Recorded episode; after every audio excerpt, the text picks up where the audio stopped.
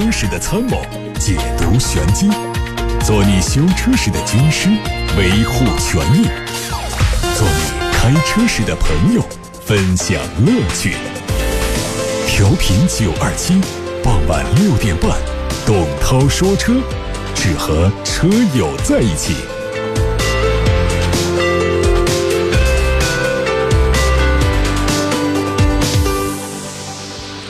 各位晚上好，欢迎来到今天的董涛说车直播时间。大家可以把买车、选车、用车的问题发送到直播间，我在广播里进行回答。提问的方式是打电话八六八六六六六六，或者通过董涛说车微信公众号、董涛说车微博留言。看新闻，最近全新的 GLA 现身海外地区进行路试，这个车将进行更新。以及其他的一些加速改变，在外观方面呢，前脸装配了单横幅的满天星状的格栅，LED 头灯组的内部是七字形的灯带，而发动机方面是 1.3T 的高低功率，配备四驱，并且推出插电混合动力。随着氢燃料电池车型的热度不断上升，宝马也将在这个领域投入精力。外媒说，宝马已经证实，公司将生产一款氢燃料电池汽车。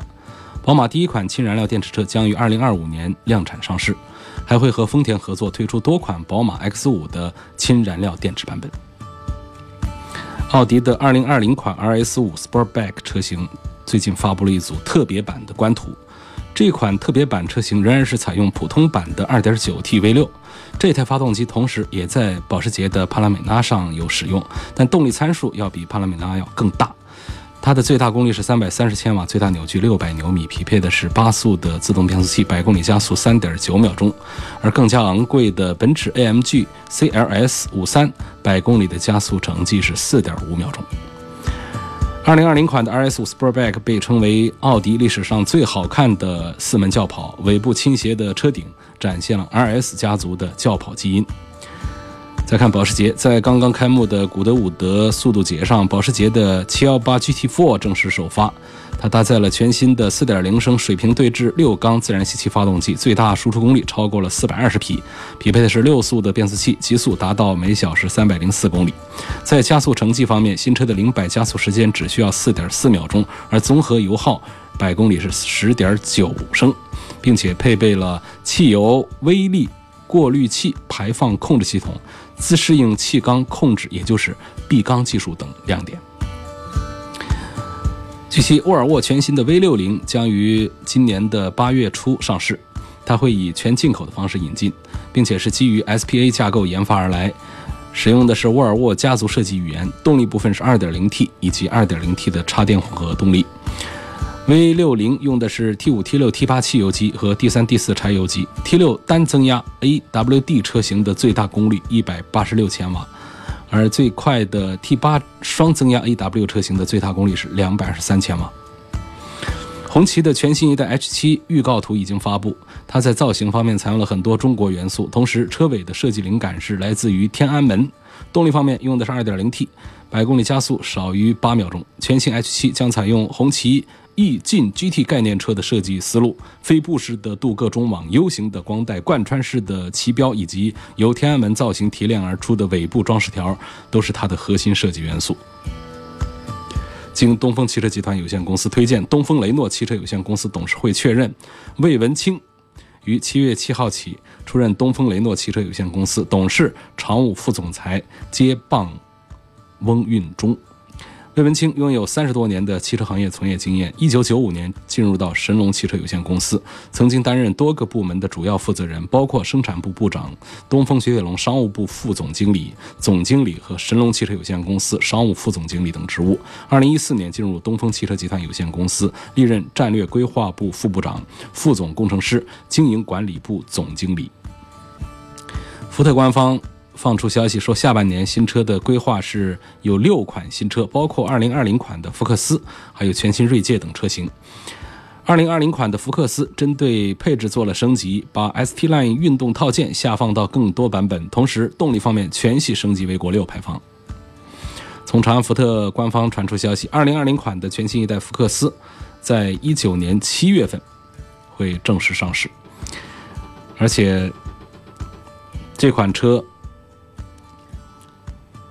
搭配着新款的金牛座，还有领界 EV 等车型，会集中在二零一九年的八月份上市。从东风雷诺获得了克雷宾的内饰官图，它的内饰非常具有质感，大尺寸的悬浮式中控屏很有科技感。此外，新车还配备了电子驻车制动，还有自动空调等配置。动力方面是 1.3T 的四缸机，匹配七速的双离合变速器。上汽大通官方消息说，它的旗下全新中型 SUV D60 将于七月十八号上市。它作为上汽大通 D90 之后的第二款 SUV。定位在中型 SUV，并且会提供 C2B 的智能定制模式。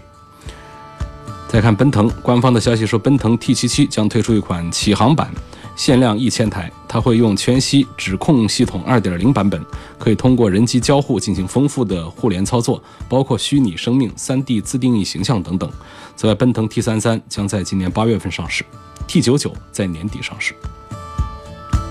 以上是今天的汽车资讯，各位正在收听的是董涛说车。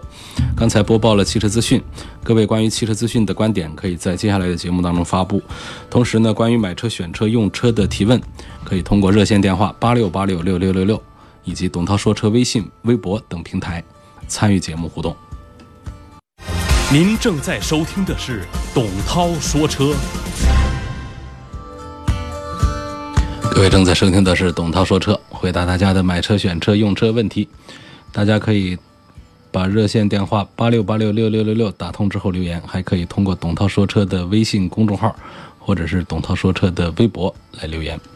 先看看来自今天董涛说车微信公众号后台的提问：宝马一系和奥迪 A 三该怎么选？一系和 A 三的选择应该还比较容易一点，因为在目前来看呢。其实两个产品呢销售都不是太好，但是 A3 的这个关于双离合变速箱的口碑要更差一些。那么一系呢，主要是大家在吐槽它的前驱，实际上呢，宝马的小型车的大的方向都是会做成前驱的。所以如果一定要在这两个车当中选一个的话呢，我倾向于宝马的一系要多一点。还有网友说，有个非常着急的问题需要帮忙解答。我妹妹在没和家人商量的情况下订了一台车，车是一八年三月份的，交了一万块钱的定金，合同上写的是贷款不可以退定金，而且那种零首付的购车方式。我让她把车退了，可是合同上写的是宝盖头的定，现在该怎么办？如果退不了，提车应该注意什么？还有就是，她是在厦门的，怎么还要收一个什么提车包两千元？说不管是贷款全款都要收，这合理吗？这个提车包的这个问题呢，就首先这个提车包里头应该就是上牌一条龙的这些服务的一些费用，那么事先征求消费者的同意，这个钱就可以收。如果消费者不同意，或者是消费者对提车包里面的哪些项目不清楚，知情权没有得到保障的话，这个钱是不合法的。所以这是一个议价的一个结果。然后宝盖头的定呢，确实是如果你要。你不要这个车的话，那一万一万块钱的定金呢，经销商是有权利不退给你的，啊，是有权利不退的。宝盖头的定金，经销商可以不退给你。那因为这个定呢，它约束的双方的这个权责啊，要更加的严格，在法律上呢也有专门的解释，它不像这个言字旁的定，解释就比较笼统一点。宝盖头定说得很清楚，如果经销商不能按合同交车，经销商要双倍退定金；如果消费者单方面的解约，不想要这个车了，那么这个定金是不退的，或者说定金是可以不退的。那经销商可以选择不退，这是他的权利。然后如果退不了，要提车，应该注意一些什么？这个其实没有多的注意的。也主要就是这个车的这个库存不要太长，太长的话呢，我们在价格上呢可能就是要谈的更低一些。通常像这个国内生产的、合资生产的、自主生产的这些产品，我希望大家能够在半年以内，因为这个实际上也没有一个国家的强制标准认定什么叫库存车。但是从经验来讲的话呢，半年以内这样的车我们应该接受它。呃，在目前车市环境遇冷的。这个状态下，库存个半年应该是比较常见的，而且半年不至于说会让我们车上的一些橡胶件呐，呃，这个油啊、水什么的就会有一些明显的一些变质、一些问题。实际上可以再长一点，问题也不太大。但是呢，我们市面上有没有库存一两年的车呢？是有的。库存一两年以上的车，我们就是要多加小心，最好是能够谈到更便宜的价格。那么除了这个车的出厂之外呢，我们对外观内饰的检查也是很必要的，因为外观内饰这种东西呢，出了经销商的大门之后呢，就很难认定说这是这个原车的瑕疵，还是我们消费者呃人为导致的，也油漆的刮蹭啊，呃座椅的破损啊等等这样的情况，就很难把它说清楚。而这个车辆的本身的这个运行故障的话呢，倒还好说一些。比方说我们这车，这个刚出店门就出一些问题的话，如果在一些核心部件上出现毛病的话，车都可以退换。但是这个要参照我们汽车参保法规里面的一些规定。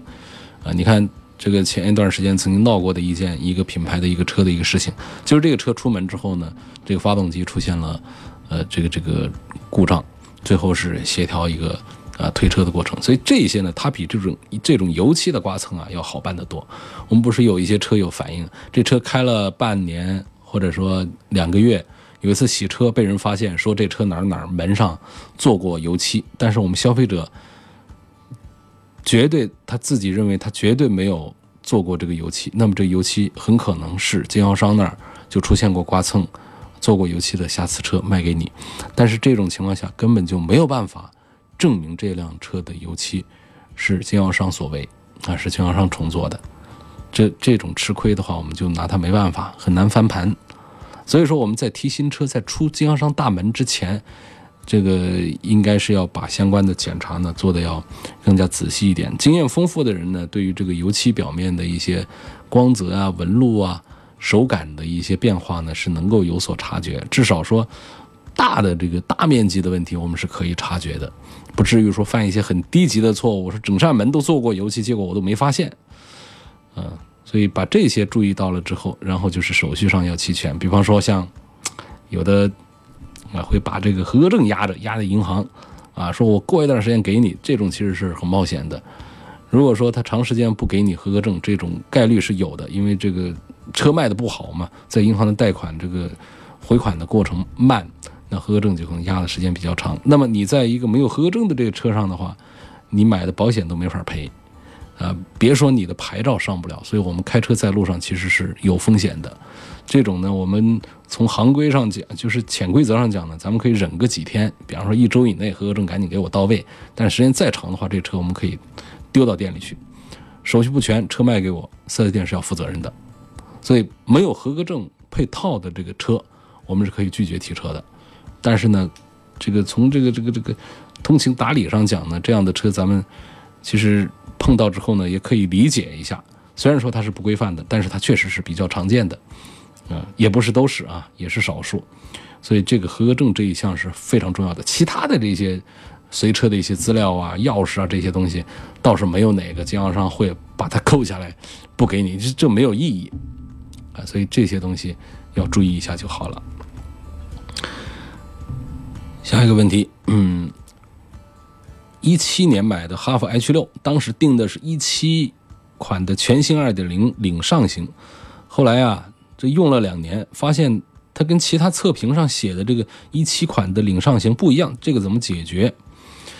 呃，那你要看不一样到了什么程度，因为呢，有有很多车呢，像这种一七款的什么领上型这样，它都是一种年度的一种改款。这种改款上呢，会有一些这个这个跟宣传的不符的一些情况，呃，在当时找到相关的一些宣传材料作为证据的话呢，是可以起诉这个经销商的，或者提出退换车的。但时间长了之后呢，经销商可能有很多的解释出来，比方说你这一波刚好是哪一波，那么我们两年过去了之后呢，是很难把这个事情把它说清楚。这是第一点。第二点呢，就是你看到的一些网络的测评。很可能这种测评它本身的这种这个呃版本呢，这方面它不是很规范的，或者这种说法上有一些问题的。因为一般的测评用车呢，它都会用到顶配啊，会多一点。第三个呢，就很可能就是店方他自己对这个车的配置做了一些改造之后，啊，生生的造出了一款只有店里才有的配置。在厂家的公开的配置单上、配置表里面是没有的。就这三种情形都有可能在你说的这种情况下发生，啊，都有可能是你说的这种情形的原因。所以现在我们没有办法判断到底是呃怎样一回事儿。那么你大概呢可以根据你现在掌握的材料啊，看一下你的这款车和你看到的测评的车的这个配置上有多大个区别。那如果这个区别不是太大的话呢，呃，我建议就不要太费这个脑筋，因为是很难把它扯赢的。希望比较途观 L、本田 CR-V 和丰田荣放的，荣放我建议就放一放，因为它的新款马上就上。本田 CR-V 这是应该优先考虑的，看它的混合动力啊，锐混动这个版本。途观 L 是街车，卖的非常好，买它似乎都呃也不用太动什么脑筋，买一台用用也就可以了。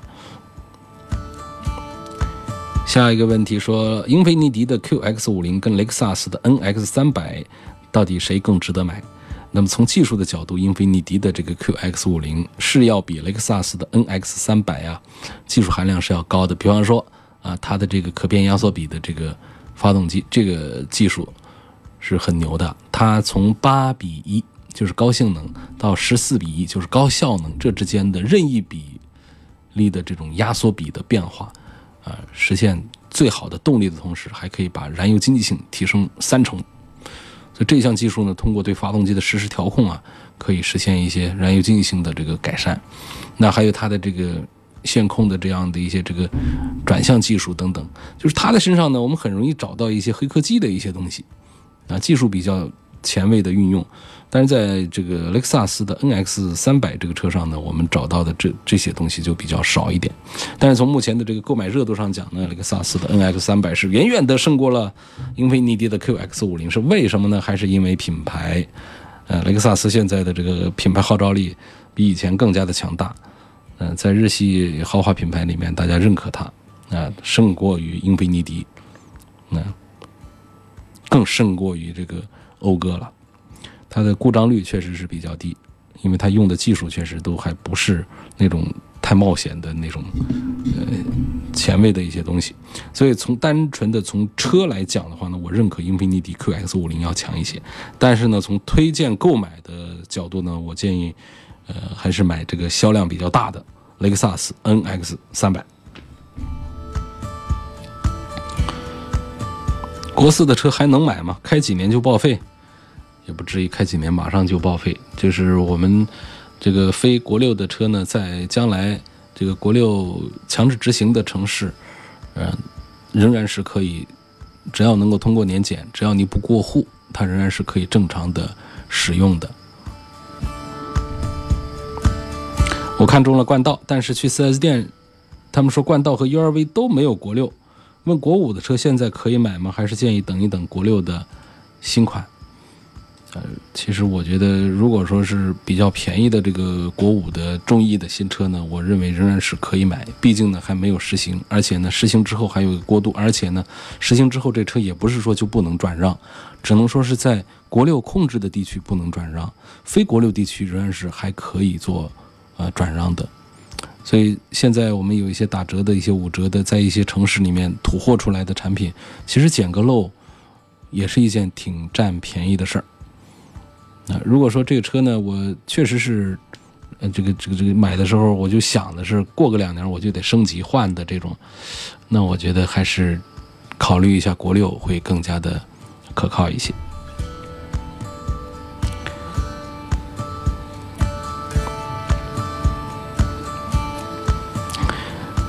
有位网友说，我看中了 CT 六这款车，现在纠结着时尚版和豪华版它们之间的配置。呃，两个车差了四万块钱，然后配置上呢，豪华版多了三百六十度的影像、液晶仪表盘、真皮座椅和并线辅助、行人保护等主被动安全配置。比较看重三六零影像的方便和主被动安全配置，但是感觉四万有点划不来，想听听你的意见。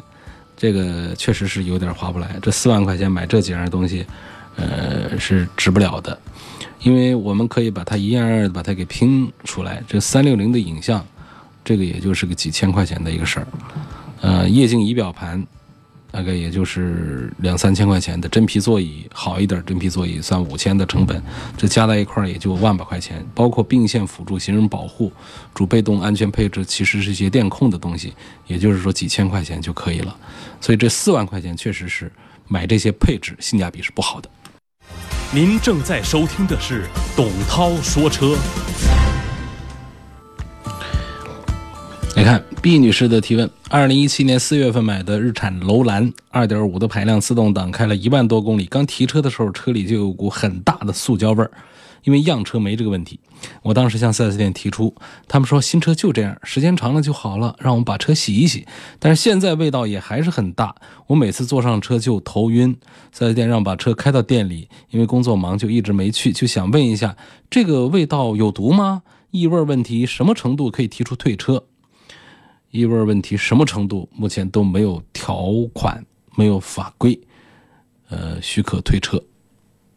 支持退车，就是没有法规来支持大家退车，因为现在没有国家强制标准来规定车内的空气的这个有毒有害的成分占比达到了多少，这车辆就是不合格的产品。没有，没有的话，那么就在汽车三包法规也好，在产品质量法规也好，这各个方面都找不到。支持退换车的依据。那么关于另一个问题，这个味道有毒没有？它至少是不友好。那么有毒没毒呢？我们要通过检测，啊，拿着检测的数据，来从这个医学的角度来对它进行评价。呃，我们现在不能证明这一点。嗯，那么实际上呢，我们通过一些这个检测手段是可以分析出这个车内空气里面的有毒有害的成分的含量的。通过这个权威的这个检测报告，结合医生的这个结论的话呢，我觉得可以认认为这个车里面的有一些对身体有害的一些东西，呃，但是也只能是认定这一点，因为没有法规来强制执行这一点，我们在维权的时候呢，还是会非常的困难。那在今年上半年，某品牌就呃闹出了这么一个事儿。啊，说全国有多少的白血病啊等等，其实最后呢，这事情也是不了了之。他有可能会推动这个立法工作，但是目前不是还没有立法吗？然后就是有什么办法来对它进行这个清除？这恐怕只有一样东西清除它是最好，那就是时间。但这个时间呢，就是长短的问题啊，因车而异。因为有的车用的材料好一些，开个半年不到一年，车里头。这味道，甚至有的新车刚提的时候，它味道都比较轻，或者说味道比较友好。那有的车确实有开三年、五年还有味儿的，这就不是一个一致的标准。那只是你这个车啊，你这一辆日产的楼兰车里的很大的塑胶味儿。呃，我从来不赞成很多店里对于我们消费者的这种解释，说还好啊，新车就这味儿。这种解释是特别不负责，因为真正深受车内毒气之害的这个车主啊，其实是最有发言权。是真的，那很多车里的味儿是让人很难受的。但是就因为没有一个强制的一个法规，所以大家也都只能是说说而已。那所以大家在买车的时候，最好是提前看看。你看这个，你说样车没这个问题，因为样车是长期摆在这儿的展示车，这展示车呢开着门人进出很多的这个车主啊、消费者啊，想买车的都会到车里去坐一坐。那么对车里的异味它是有消散的。第二呢，可能会有经销商对车内的异味做出一些掩饰性的处理，比方说给你喷点什么东西啊，它压住了那种塑胶味儿。但实际上味道有没有有毒有害的气体有没有还有还在车里头，只是我们当时不敏感而已。而我们提回家的新车呢，它就是原原本本的真面目。塑胶味儿，啊，沥青味儿，有毒有害气体、甲醛各种苯什么全都给释放出来，那车里的味儿自然就不好闻了。那解决方案的话呢，就是暴晒呀、吹风啊，时间长了以后啊，会有一些好转吧。我在一家东风日产的 4S 店做保养，在结算单上发现有两个产品不是东风日产原厂的，其他配件全部都标记了东风日产，它们分别是。空调滤清器和疑似汽车尾气清洗剂的产品，我联系了东风日产，他们的 4S 店回复我说，货源不一样，从广东运来的配件会标记东风日产，其他厂家运来的配件标记非东风日产。请问这样的说法合理吗？是合理的，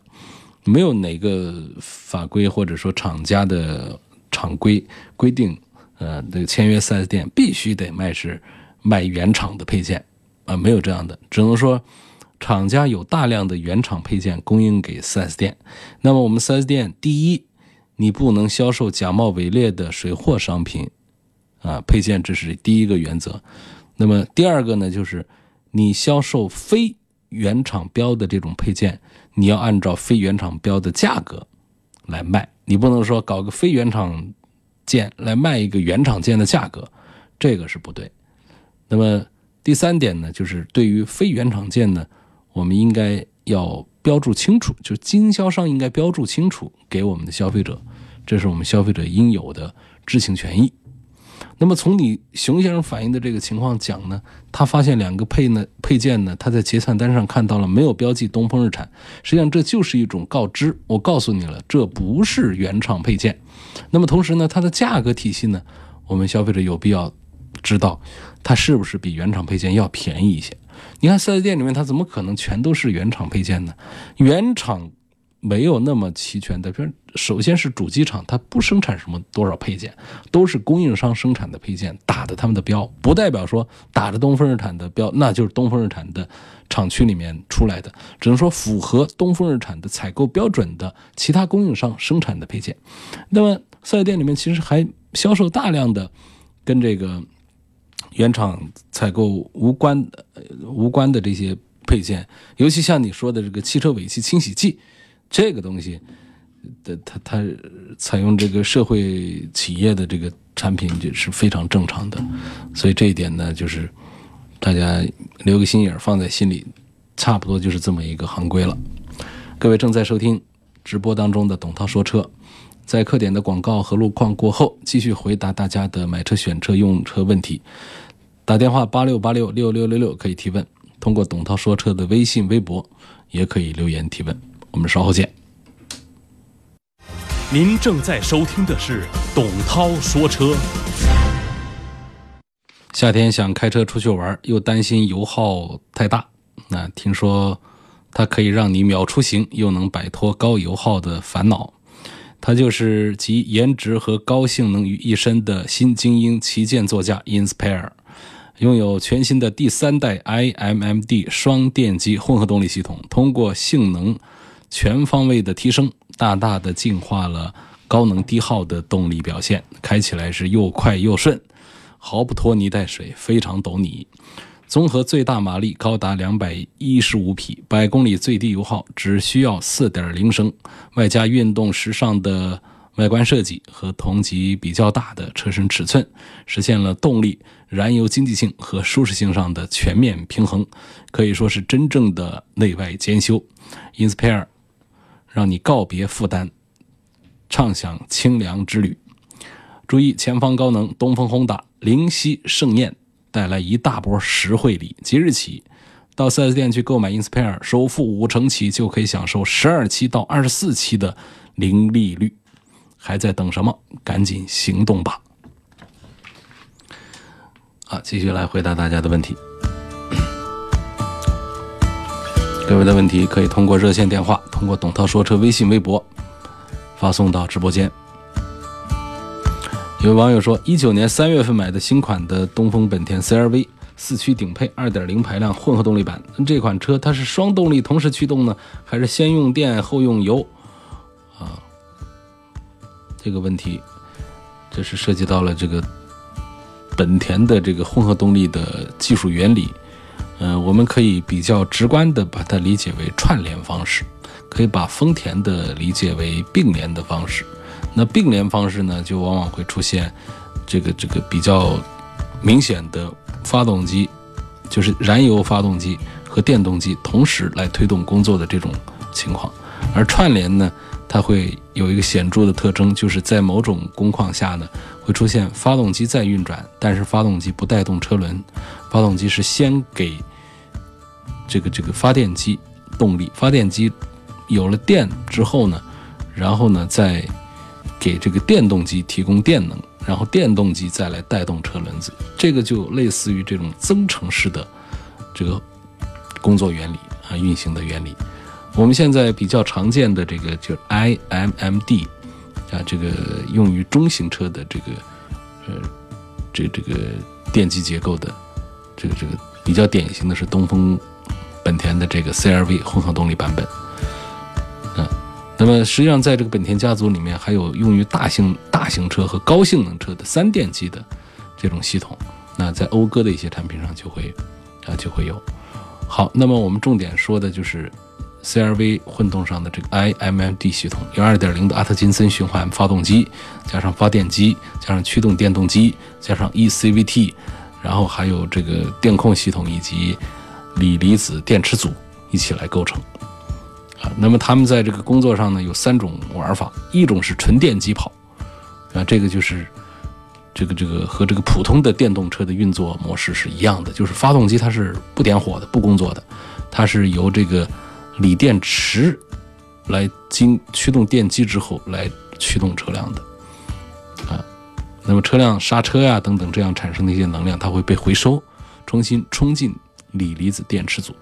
那么还有一种形式呢，就是混合动力驱动，呃，这就是我刚才讲的这种它的它的主要的一种工作方式，增程式的方式，串联式的一种方式。发动机是在启动状态的，但是呢，它动力装置呢，它是分离开的。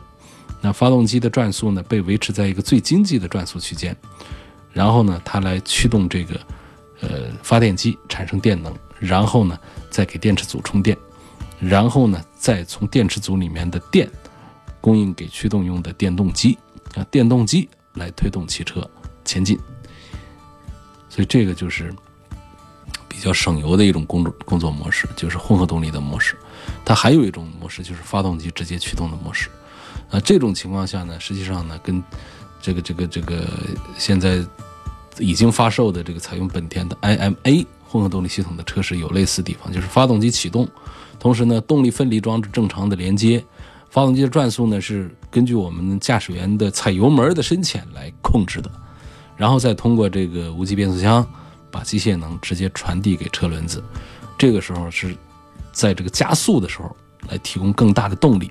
啊，它的电池组呢，同时也处在一个待机的状态，在需要的时候呢，也可以提供电能给电动机，让电动机和发动机共同的运作。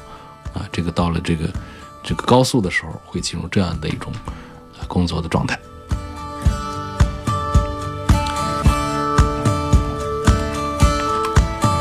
下面我们继续看来自“董涛说车”微信公众号的提问。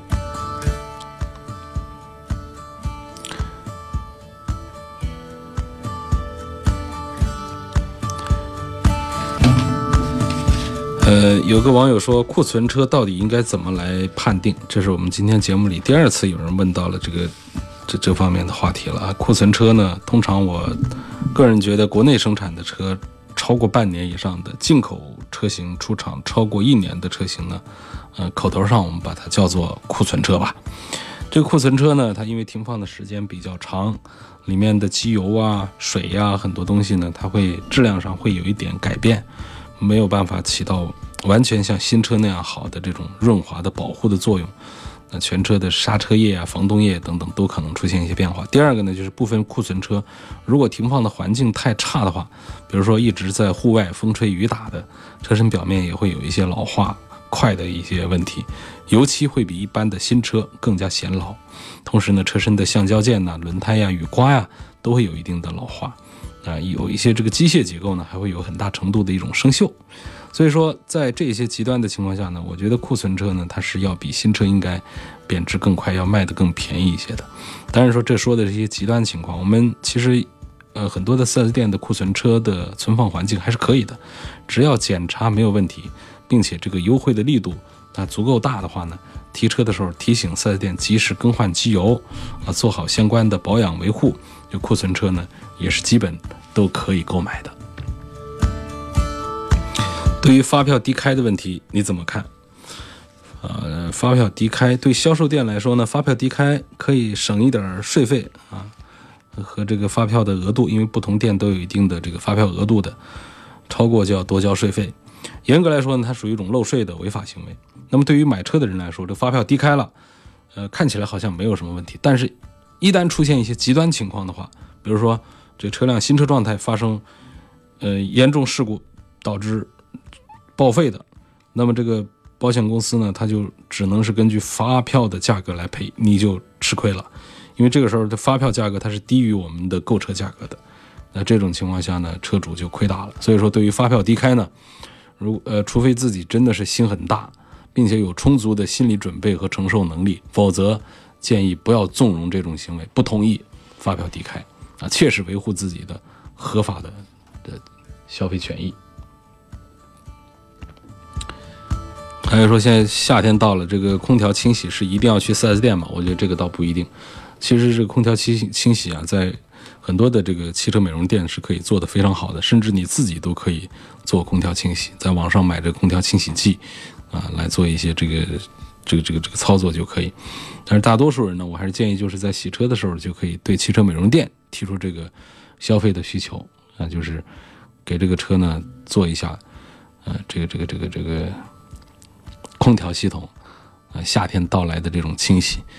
其实这个车的这个空调在使用的过程当中呢，它是很容易攒一些水汽，然后和这个灰尘结合，空调里头管路里头是容易产生异味的，包括一些细菌。所以呢，最好这个空调系统在这个这个夏天到来的时候，大家要把它做一次清洗，因为夏天空调用的是比较频繁，包括我们家庭用的空调，我也主张，呃，大家在夏天到来的时候对它进行一次彻底的杀毒。啊，杀菌的处理之后再做使用，免得这个一些呼吸系统啊一些毛病。好，今天就说到这儿，感谢大家收听和参与晚上六点半钟到七点半钟的董涛说车。可以通过董涛说车的微信公众号重听节目，还可以通过喜马拉雅、蜻蜓 FM 等平台重听节目，还可以通过微信小程序梧桐车话找到董涛说车的 ID，来提出买车、选车、用车的问题。